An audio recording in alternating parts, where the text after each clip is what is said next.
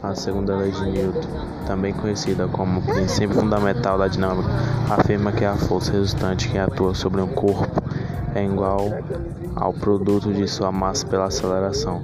De acordo com, a, com ela, quando se sujeita um corpo à reação de força resultante não nula, esse corpo adquira uma aceleração na mesma direção e no mesmo sentido da força resultante.